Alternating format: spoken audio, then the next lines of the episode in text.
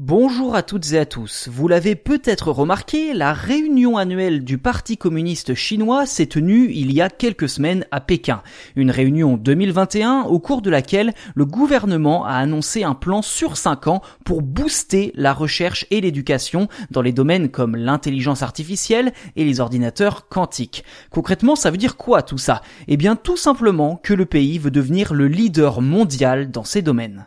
Pour ce faire, le pays prévoit d'augmenter son budget consacré à la recherche fondamentale de 10,6%. Une stratégie somme toute logique, quoiqu'un peu étonnante tout de même, étant donné le coût très important que représente ce type de recherche. Le reste de la stratégie se focalisera sur l'intelligence artificielle, l'informatique quantique, les biotechnologies, ainsi que les semi-conducteurs. D'après Pékin, les investissements ont pour but d'aider la sécurité nationale et le développement général de la Chine.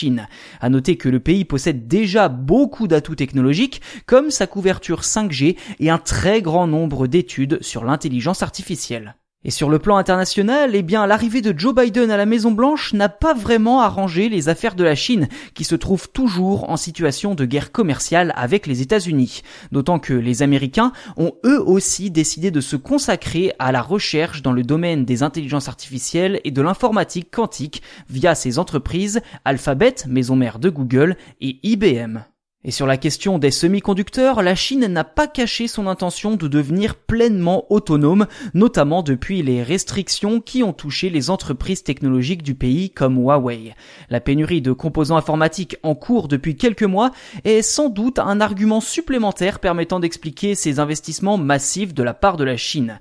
Plutôt que de détailler concrètement sa feuille de route, Pékin préfère brandir bien haut son chéquier et montrer enfin en quoi sa puissance financière peut lui être utile facile